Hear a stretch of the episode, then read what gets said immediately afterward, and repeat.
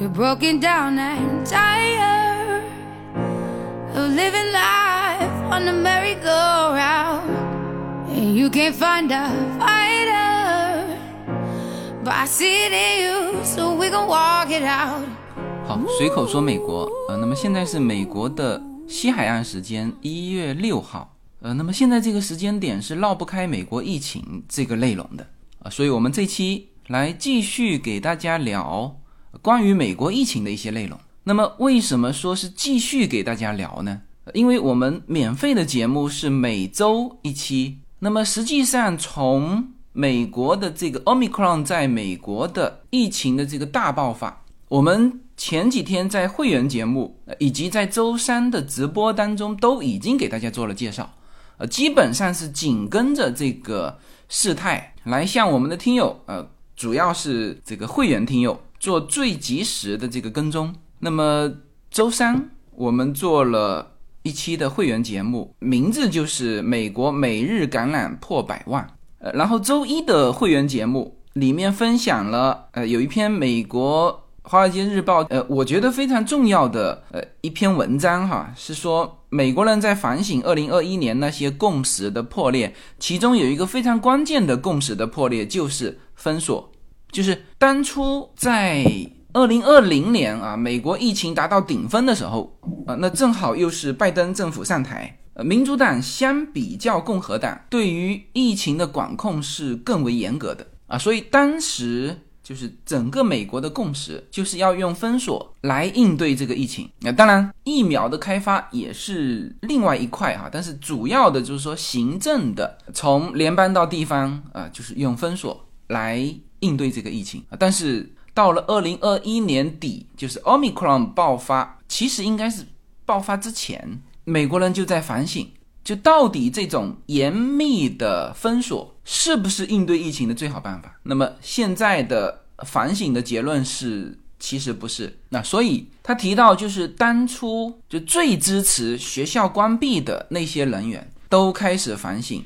然后现在这一批人是呃最支持学校应该保持开放的。那当然，我们其实，在 Omicron 爆发的。或者说，在美国大爆发的就那个时间点，那是在去年，就是二零二一年的十二月份。我在我的会员节目里面专门啊分享了当时官方的，就是刚刚更新的，就关于美国应对新冠呃的一篇报道。呃，我那一期会员节目的题目就是在美国感染了新冠要怎么处理啊，其中有十一个。你必须做出的动作啊，包括了如何居家隔离，隔离几天，在这一段时间内，如果家人已经是打过两针的，那么他们作为密接者要不要隔离啊？这些都在我的，大家可以去找我二零二一年的最后几期节目里面就有这一期，然后。因为前一阵子我们自己也是旅行刚刚回来，也比较乱嘛，然后陆陆续续啊，最近是听到了两位，呃，我之前说就是呃，就是进入 COVID-19 很长时间，我那时候一直在说，呃，好像我身边没有说直接的朋友得新冠的，但是这一轮真的是非常汹涌，呃，就是 Omicron 这一轮，我现在身边有两个朋友得了这个 Omicron，呃，那么这两位都是。就检测出阳性的，一个在旧金山，一个在西雅图。呃，然后现在我们自己的群内哈，就是我们在美国的社群内也不断的就是承认自己，哎呦，比如说我今天看到哪个群说我们全家六个人，四个人被感染了啊，所以这一轮是非常汹涌。然后旧金山的那个朋友，就他跟我说他得了，主要是告诉我说我的那一期节目非常及时啊，他说他。得完之后不知道该怎么办的时候，我的那一期节目正好出现，啊，十一个必须做出的动作，呃，帮他在茫然之中，呃，立刻就稳定住了，啊，所以这些是我呃这一阵子跟踪这个 Omicron 在美国爆发的一些内容，那么大家在我的会员节目里面都可以听得到，呃，会员节目是两种啊，一种直接在我的喜马拉雅的我的名字下就有。会员专辑，呃，大家可以点进去，啊，这是需要购买的。所以现在美国就是这么一个状态哈。这个有一个段子，我觉得非常形象，就是说，如果你现在身边还是没有朋友感染新冠的话，呃，那就说明你根本就没朋友啊。这个我们现在我和叶子啊，叶子身边还真就没有他直接的朋友感染新冠，因为什么呢？因为其实就是我们这一代，就是他的朋友都是叫 local 的朋友，呃，就是在这个呃洛杉矶、南加州这个区域啊。那我的朋友，因为我们有社群嘛。就是说，如果跟我直接接触的朋友有的来自欧洲的，那那如果他在欧洲感染了，那那这个都算我直接的朋友被感染了。所以啊，这个是一个段子，那也说明什么呢？也说明这一波的奥密克戎来势汹汹。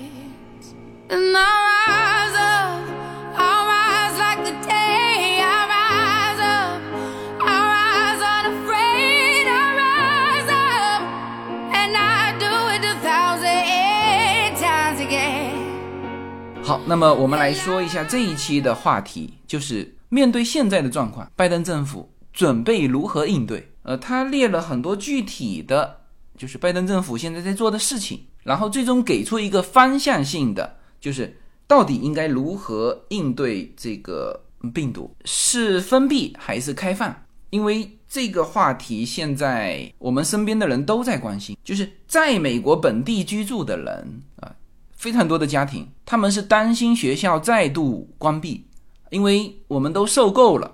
啊，当初整整接近一年的时间，孩子在家里的那种状态，那么这个是几乎所有的家庭都受够了啊。当然也同时担心说，哎，孩子送到学校去的被感染了怎么办？不是说没有担心哈，就是如果是两边跑的，那当然就更担心。就一旦再封闭，因为美国其实是在十一月份刚刚开放了。就是中国到美国的这个游客啊，那我现在身边好多的听友都是在这一段时间进来的，就是一开放就进来。那当然这个已经有了严格的条件哈，比如说你要两针。今天上午我还跟一个朋友在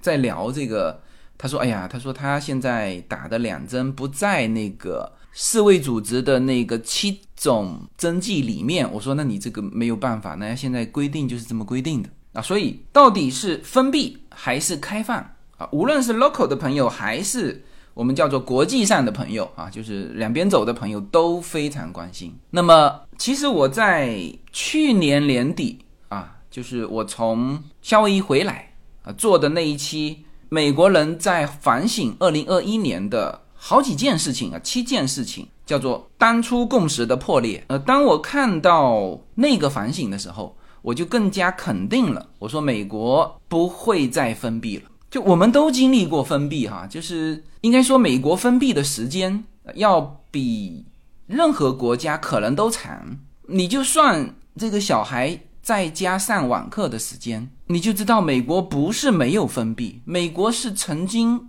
有过这么漫长的时间的封闭，孩子没有去上课啊，就是或者说没有到学校去上课，餐厅没有开门啊，所有的娱乐设施全部关门，而且这个时间是非常之长，这个时间是接近一年。那么这种封闭的情况造成了什么后果呢？就是造成了现在这种经济上的后果，高通胀、结构性失业。这一轮在美国的就业市场被称之为叫做。大离职潮啊，它不是大失业潮，是主动离职。那有的是因为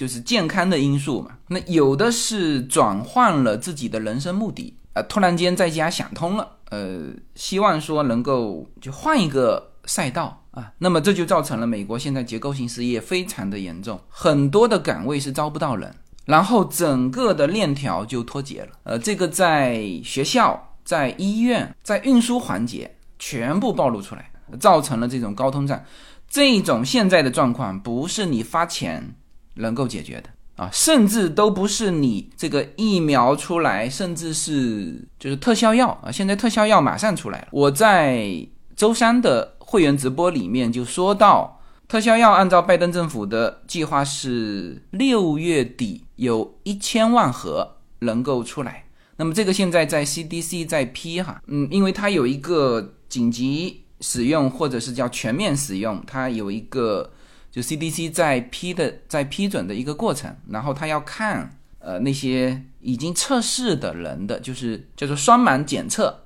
的这个报告，呃，应该批的比较快，因为这个药现在已经出来，而且第一批的这个效能已经出来了，就是它的功效是包括奥密克戎在内的百分之九十几会被治愈。呃，因为这个是呃这个药是辉瑞的药，在此之前有默克的药，默克的药好像只有百分之三十几，但是辉瑞的药是非常好的，这种叫特效药，这不是疫苗哈，是你患病之后治疗，就是。最终，人类一定是会用科技力量来战胜这个 COVID-19，就是这个新冠病毒。但是现在开始到了考虑后疫情时代的这个问题了，就是如果战胜病毒之后的这个社会是这么一种社会，高通胀、结构性失业，那么美国你要怎么应对？可能这个比疫情更难应对。所以这个是美国人现在在反省的。所以我当时就非常肯定说，呃，因为这一阵子大家都在探讨嘛，哎呀，如果小孩子再放在家里再上网课怎么办啊？因为很多的大学已经越来越多的大学开始又恢复成网课，所以大家都担心这个就 K 到十二年级怎么办？那我当时的观点就是，我是个人观点哈，我说你，我说我认为。应该不会再分别。然后这一阵子也在看这些资料，那越来越多的资料来证明我的观点啊，包括今天要给大家分享的这篇文章啊，这当然是一个《华尔街日报》的一个报道啊，它不是一个观点文章，它实际上是把拜登政府最近做的一些事情全部列出来。那么它的题目是叫做“正在转变的拜登让美国人做好准备，将 COVID-19 视为生活的一部分”。呃，为什么？在拜登前面要加一个定语，叫正在转变的，因为拜登作为民主党啊，也是在疫情在美国爆发之后上台的这个新的美国总统，那么他当初是强烈支持封闭，而现在他让所有的美国人做好准备，也就是说将与病毒共存。呃，它的副标题就是在。奥密克戎激增之前，总统曾在七月份表示，美国比以往任何时候都接近宣布我们战胜这个病毒。呃，那么这篇文章就是在今天下午三点钟发布的啊，所以也是新鲜出炉啊。呃，他说，随着 COVID-19 病例在美国的蔓延，那当然最高峰是一百零八万，日增一百零八万。当然那一天是新年的，就是开价之后的第一天。它其实有重叠了前面的，所以应该是按照七天平均比较能够代表日增到底多少哈。那么随着 COVID-19 病例在美国的蔓延，拜登总统和他的政府正在准备让美国人接受这种病毒成为日常生活的一部分。这个与一年前他上任时承诺控制这一流行病有所不同。那么在拜登先生的信息重新校正之际，就是他在他的说法在调整的时候，美国。啊，正准备迎接由大流行造成的另一轮的破坏，就是这一轮的 Omicron 对于社会的冲击。越来越多的学校暂时恢复了虚拟教学，那就是在线授课啊。许多企业因员工的短缺而紧张，这两种情况都是由于高度传播的 Omicron 的变体引发的感染。周三就是昨天了，有接近一千七百个美国航班被取消。这是连续十一天取消了一千多个航班啊之后，就航空公司的一种状态。然后很多州警告说，持续的检测短缺可能使人们更难返回工作和学校。嗯，美国现在是这样子，就是有一些就不打疫苗的人，你必须有七十二小时的。检测报告，你才能够重返啊学校以及工作岗位啊。那么这个当然是对成年人的要求哈。那么由于检测量的激增，那造成的一些检测工作的一些滞后，那有些人可能就因为拿不到这个报告而很难重返工作啊。这个是各个好几个州提出了这个警告。拜登先生和他的高级助手一直试图消除这种疾病啊，尽管病例激增让很多美国人对州和地方。啊，对于口罩和学校不断变化的要求感到困惑。啊，这个什么意思呢？就是你看，我们现在就这几天我们才收到的通知哈，叶子对于这个通知也很也很纠结。当然，学校严格管控是是对的啊，但是现在呢，就每个家长提出的要求。对于这个管控的程度都是不同的。那学校其实也很难做，因为我们读的是私立学校，那公立学校当然就遵守政府的那一套。那私立学校呢，有的时候它会比公立的学校宽松。比如我们当时就是提早开学的，所有的公立学校还在说呃封闭的时候，我们私立学校已经开学了。然后很多家长还说，哎呀，还是读私立学校好，这么快能够把孩子就放到学校去。但是呢，在某些方面，他因为私立学校对于这种管控也是非常严的，比如他现在就要求学生必须戴两个口罩上课，什么意思哈？他说你要么戴那种 N95 的口罩，要么你就戴两个口罩。那么如果是大的孩子，就比如说上到高中，那可以 N95，就 N95 都是成人的那种口罩嘛。那如果像我们家令才二年级的，你给他 N95，就是我们家原来留的。这个 N 九五它是不能戴的，因为都是成年人的啊。为什么说我们家留的 N 九五啊？就是现在美国市场上有专门卖对于就小孩的小的 N 九五的口罩，我估计也是中国生产的哈，还有各种颜色啊，搞得很花俏。呃，N 九五的口罩大概在美国卖七十几美元五十个哈，那叶子就认为这个就成本就很高，因为小孩子啊，他打个喷嚏。每天肯定是要扔掉一个口罩的啊，甚至每天要扔掉两个口罩啊，所以他说就是这个，当然我们家庭是可以接受了，呃，但是他说呢，有一些家庭孩子多的，那这怎么办？如果全部是要求 N95 口罩，是吧？然后你两重口罩，实际上呼吸是非常困难的。我今天还在问，是两个孩子已经戴两重口罩两天了，第二天我问他们，我说，哎，我说你们戴。两个口罩会不会觉得呼吸困难？另是告诉我说，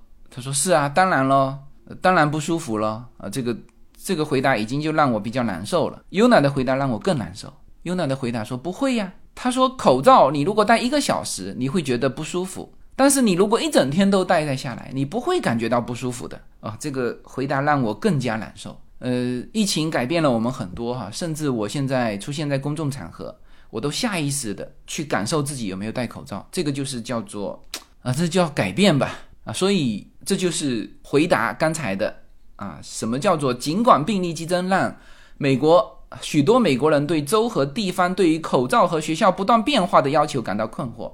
啊，就是就是这样，我们并不知道明天会不会被学校关闭上网课，会不会要三重口罩，会不会要一定是两重口罩都不行，一定要 N 九五的。是吧？这个我们都不知道，所以我们现在感到困惑啊！所以大家在讨论，到底美国有可能是往封闭的方向走，还是往开放的方向走？好，那么白宫的官员否认了封闭的必要性，并督促学校保持开放。这个现在就是拜登转变后的态度。政府试图在总统露面和与高级官员的简报中传达许多美国人将感染 COVID-19，但接种疫苗的人并没有理由恐慌。你可以控制 Omicron 将对你的健康产生多大的影响？拜登说：“我们在美国各地的工作场所，包括白宫，接种了 COVID-19 的病例。但如果你接种了疫苗并加强了免疫，你就会得到高度的保护。”是的，这就是现在，就是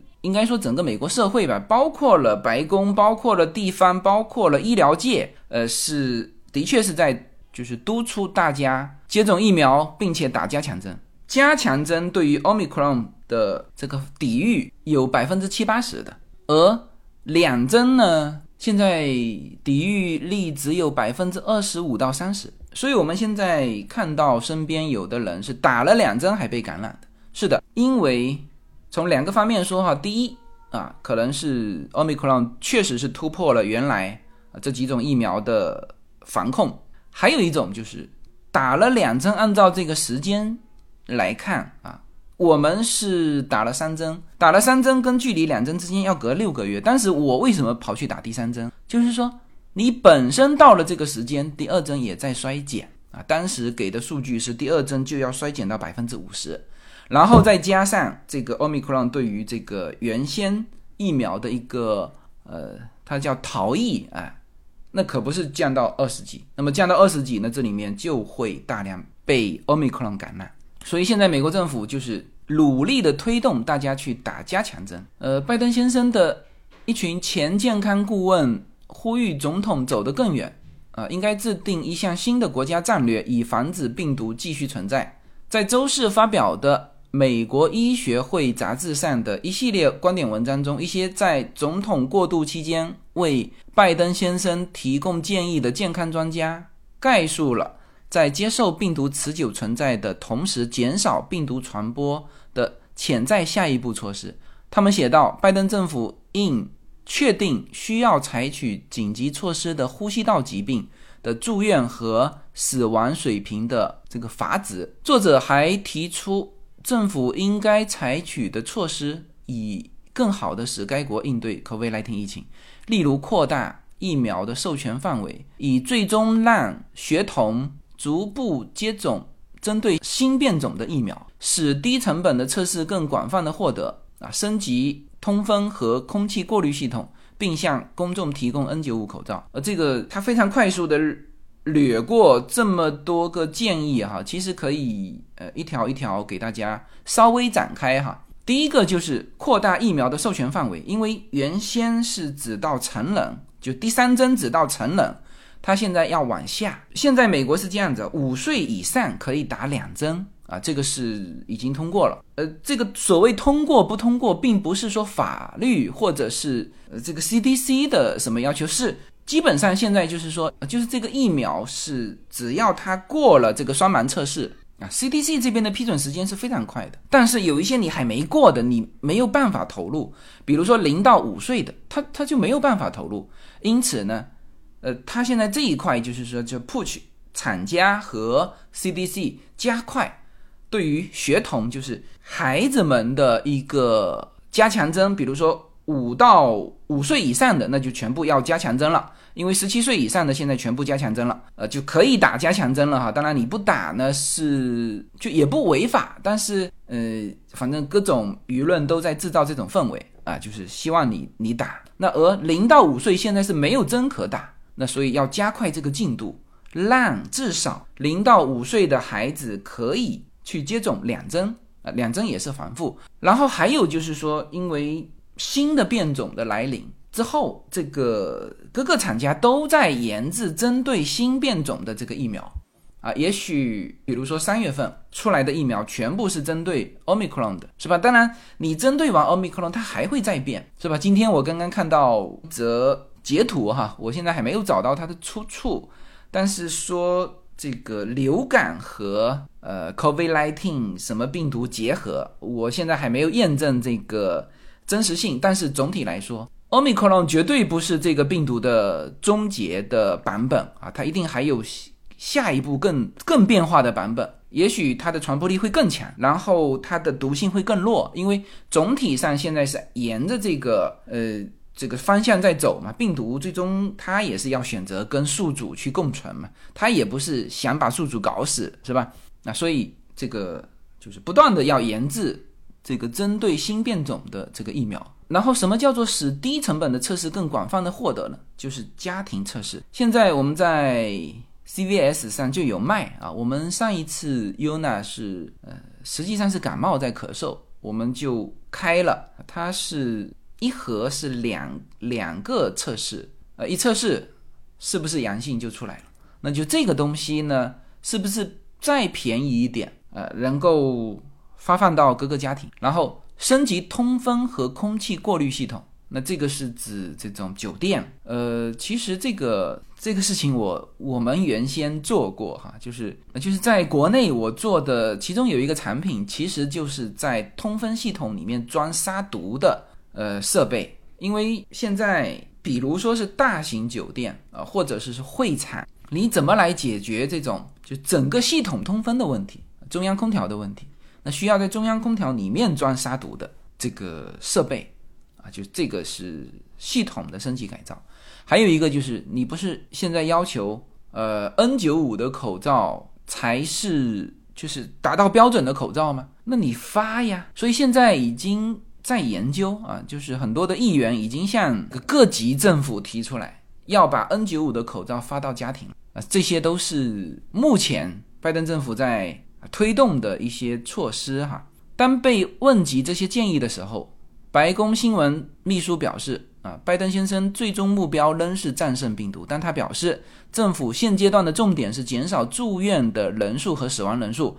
并制造更多的针对新的这个新冠变种的疫苗，然后再生产这个特效药。他说，现在已经提供了十九种治疗的方案。呃，然后他提到这个学生接种疫苗的问题，就其实这里面是呃说强制可能太百分百。啊，因为强制就是所有人必须嘛，但是按照现在的学校的哈，就是他几乎是学校就是建议你全部接种啊，然后学校定期的是有接种站的人到学校定期接种啊，就是就给你全所有的小朋友都接种。那么这个呢，有一些地方是叫做类似强制啊，有一些地方呢学校并没有这种要求。但这个决定权，白宫新闻秘书的说法是，这个由当地的学区去决定，这个是对的哈，因为美国的就是这种社会管控啊，它的权力是在下面的，你这个州，你这个城市，你要怎么管控，是是你们来做。当然，CDC 会给出这种建议，政府的一些努力啊，例如针对检测呈阳性的人的新的隔离指南，导致了一些新的不确定性。啊，这个要解释一下，就是现在他把十天缩小成五天，但是这个最近一项的民意调查表示，百分之五十五的美国人不赞成拜登先生对于这一流行病的处理，就是把十天缩减成五天，这个呢，当然是有利于缓解那个供应链上的问题，是吧？你原先感染了啊，这个吊车啊，这个司机感染了，检测成阳性，你要休息十天。但问题是没有人补上来，那这十天就空着了。它当然这是给出科学依据的哈，就是按照现在的奥密克戎的感染，就是它其实五天这个就不具备传播性了。所以，呃而且美国现在的奥密克戎的好像是九十七啊，就是一月二号往前推七天，这个所有感染的这个新冠的人里面，一百个人里面九十七个人是奥密克戎。然后再往前，大概是十二月二十五号啊，当时好像是五十几，然后十二月十几号是二十几啊。你看哈，就一个月的时间，就是这个 Omicron 把整个新冠的，就是 Delta 就已经全部排除在外了。所以，我们那个在西雅图的我们的呃朋友啊，他是中中招了嘛，然后他今天说这个。稍微比较能够缓解他的心情的，就是有人告诉他，如果你中的是奥密克戎，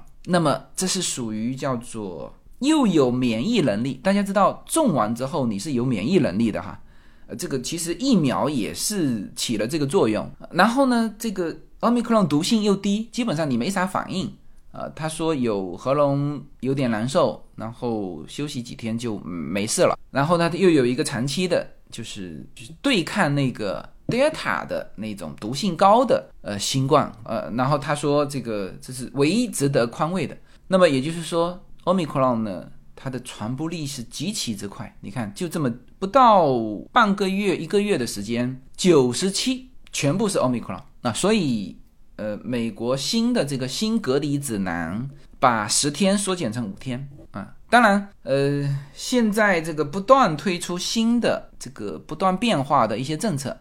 然后，哈佛这个公共卫生学院的这个健康传播学教授就说：“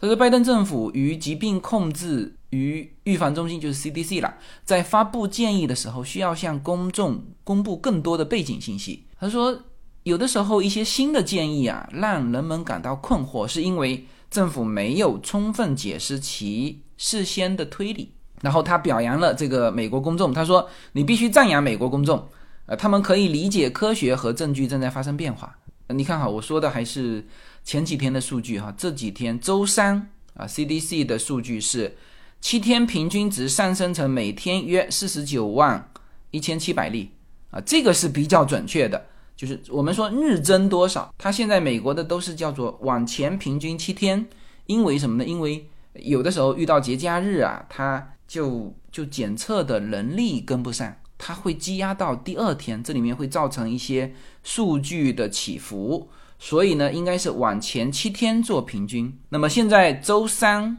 就是昨天往前七天的数值是四十九万一千七百例，然后然后随着病例的增加，白宫也因快速检测的短缺而备受煎熬。拜登先生和他的助手们指出，政府正在采取措施以增快家庭测试的可用性，并为他们更新大流行时代指南的方法进行了解释啊。然后特别交代，他说：“我们不会通过信息传递或者政治担忧来推动我们该如何应对这一流行病的决策。”在上任第一年的大部分时间里，拜登先生把联邦政府置于大流行应对的中心啊，从增强。疫苗接种到扩大检测能力。由于去年上半年许多 K 到十二学校仍处于关闭，啊，他公开的与无视戴口罩的规定和其他流行病限制的共和党州长进行了斗争，并且为教师工会辩护。这是拜登在上任第一年的时间里做的事情。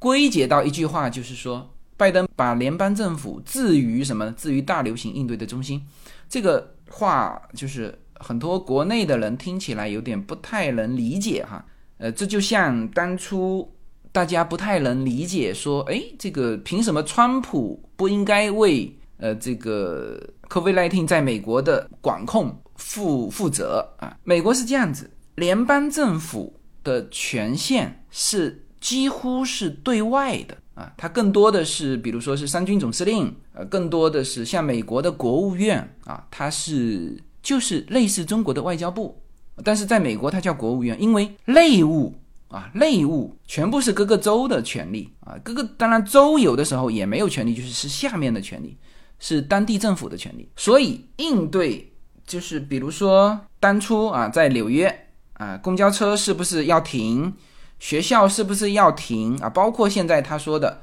这个学生要不要强制打疫苗？这个都是当地学区，你想想看，州都没有这个权利，就是学区来定。而拜登现在呢，因为他是在那个特殊时期上台的，那么他的任务就是要控制疫情，因此他这个联邦政府做了很多，就他把自己的工作大部分是投入到了应对疫情上来。嗯，所以这个是要向。不了解这个，其实美国的结构和制度是这样，所有西方的结构和制度都是这样，呃，包括东方的，应该说所有民主国家的制度都是这样，就是整体的权力是下放的。但是拜登因为他特殊的原因上台，所以他加强了这一块的，呃，我们可以说叫中央集权吧，哎，那么拜登是继续向各个州提供联邦的支持，他。更多的是用就是支持的方式，呃，比如说他通过的啊，包括近期的叫做基础设施建设啊，之前的什么三点五亿的，包括川普之前的什么一点五、一点七，这些都是联邦在向各个州提供资金啊，所以拜登是继续向各个州提供联邦的支持，就是他即使是在这种情况下，他也不能够去改变地方的。这个这个政策，嗯，当然，这个地方的政策如果管控如果管控不力，由当地的人民去对于这个政府，就是呃这个，比如说州长，你看纽约的州长和加州的州长都被弹劾过，然后纽约的州长被弹劾下台了，呃，加州的州长是没有啊，就是没有下台，那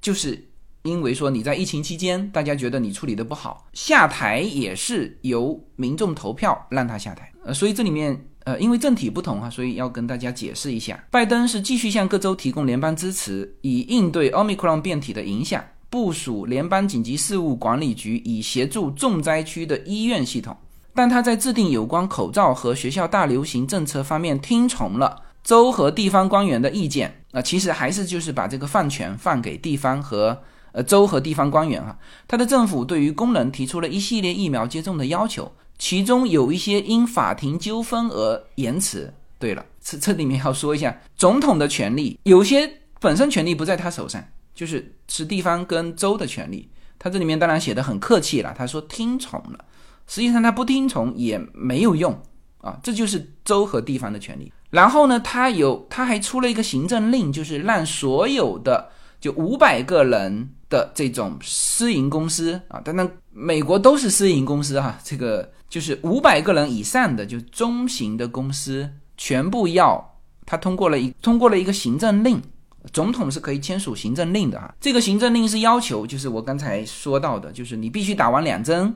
才能够去工作，或如果你不打两针，好，七十二小时的这个阳性检测才能够上班。这个是他提出的，他已经竭尽所能往下面这个施压，这个管控就是严厉管控了。但是呢，法院不同意，有些人就告他，然后有一些法院受理完判总统败诉。说你不可以要求这个这个功能啊，一定要接种。那有的人家有宗教信仰是吧？人家就不接种，也不去检测，那人家要不要上班是吧？所以这个就是法院明判败诉啊。当然，当然还在纠结，就是说啊，那这个政府再提出怎么样怎么样，所以这叫推迟了。拜登先生继续宣传这些要求，但最近。更关注未接种人的未接种疫苗的人的危险。是的，现在我听到拜登最近说的最多的就是一定要去打加强针。当然，这个话是对成年人说的哈。拜登先生的高级助理认为，大流行与前一年处于不同的阶段。美国现在有超过两亿人是完全接种了疫苗，并且注射了近七千两百万次的加强针。但他们也督促人们保持警惕并接种疫苗，就是剩下的就是没打加强针的继续打。那么美国三点四亿人嘛，是吧？还有一亿多人还没接种，当然这里面包含了小孩零到五岁，他是药还没出来，就是还没有通过全面或者说紧急的使用啊 CDC 的这个检测。拜登政府的高级健康顾问还表示，这种病毒不太可能很快根除。并更加重视防范对经济和社会的进一步破坏。白宫已经多次强调，K 到十二岁的学生应该留在教室里。白宫 COVID-19 的协调员说。家长们希望学校开放啊，这个绝对是所有家长的心声哈。专家们明确表示，面对面的教学有利于孩子的身心健康和继续教育。然后说，总统再清楚不过了，这个国家的学校应该保持开放。CDC 上周彻底修订了对于 COVID-19 呈阳性的人的指导方针，将他们建议人们在感染后隔离的天数从十天减少到五天。前提是他们在不使用药物的情况下，二十四小时内没有发烧，他们的其他症状也有所改善，就是在你的症状退掉之后啊，而且在你的感染这个感染的怎么计算，大家去听我会员期的那一期节目就非常清楚，什么时候开始算第一天啊？比如说你今天出现症状，两天之后去检测呈阳性，那么这个第一天。啊，不管是之前的十天还是现在的五天，这个第一天从什么时候开始算？既不是检测出阳性的那一天，也不是你感觉有症状的那一天，而是你感觉有症状的前一天。也就是说，如果按照现在五天，比如说我是周二感觉有症状，周四今天去检测阳性，那么第一天是从周一开始算，然后到了周五，如果你的症状退了，你周六就可以上班了。呃，这些细节大家去听我会员期的节目哈。当然，这个五天这个时效，呃，被一些公共卫生专家批评。他们说，在没有 COVID-19 检测呈阴性的情况下，在第五天就结束隔离，可能会进一步传播冠状病毒，因此有些人可能具有传染性。那么，该机构周二更新了其建议。称想要接受检测的感染者，应该在五天隔离期结束时进行抗原检测。如果啊继续是呈阳性，那么应该隔离到第十天；如果检测成阴性，就可以结束隔离，但应继续在其他人就是公众场合戴口罩五天。该机构没有说人们应该回去工作或者恢复社交之前进行快速检测啊。这里面又是一个星期二又。更新了那个指导方针，所以说这一阵子是一直在变哈。它这什么意思哈？就是说，是的，我五天还是不变，但是你要去测一下。如果你是阴性，你五天可以去上班；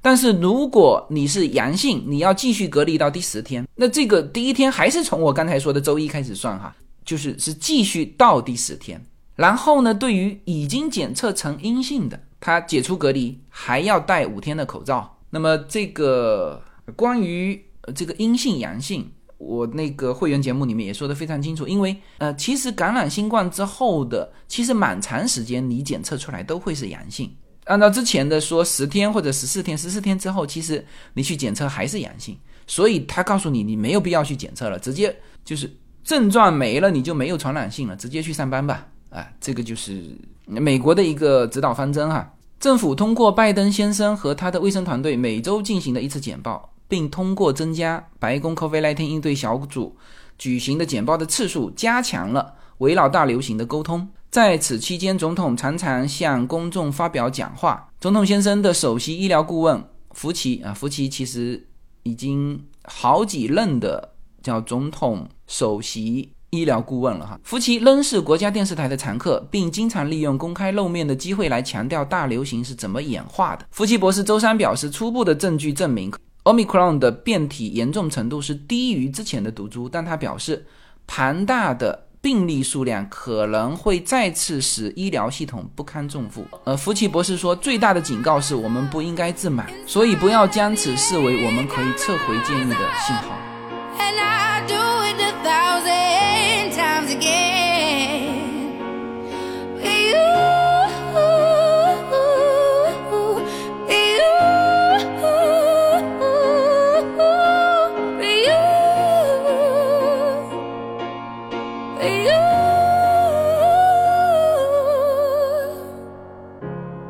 Silence is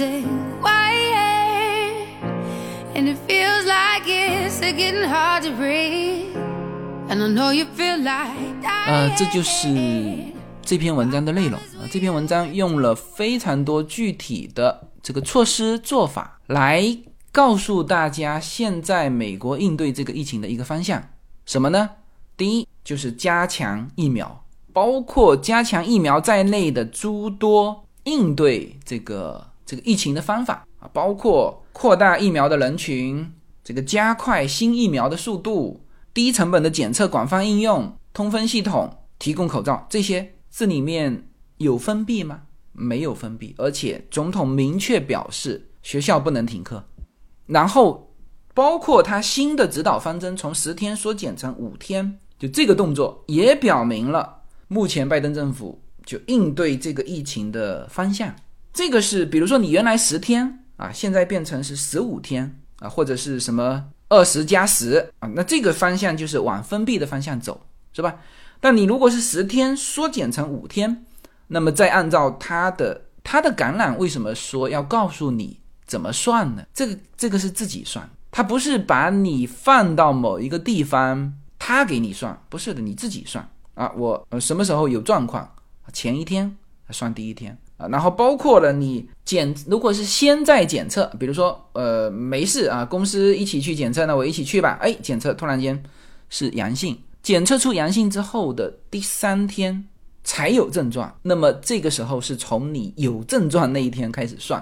啊，他这个做的非常非常细，但是总体来说，嗯，还是缩短的，这个方向是缩短的，缩短隔离期，开放学校，加强疫苗。这就是现在我们说就是正在转变的拜登，因为他原先是就按照他原先的思想，应该是十天不够十五天，呃，现在是往回缩了啊，所以这个是从这里面也可以看出，在二零二二年美国将会如何应对 COVID-19，不管它变成什么，好吧？那这期是非常详细的介绍了美国当前的状况，呃，也说了非常非常非常多的，其实是。会员节目里面的一些要点啊，在这个节目里面都穿插呃有提到啊，但是大家如果要紧密跟踪，那还是要去订会员节目。呃，二零二二年从这个开局来看，也是不好过的一年。那我希望我的节目能够陪伴大家，特别是有一些孩子在美国，嗯，父母在。或者家人在国内的，呃，你们看了太多的这种非常非常严重的报道，你们非常担心，呃，但是我呢就把我的日常，一个是我个人的家庭生活，那包括我在周三直播的时候，第一张照片就是铺出周二，呃，我们三个听友，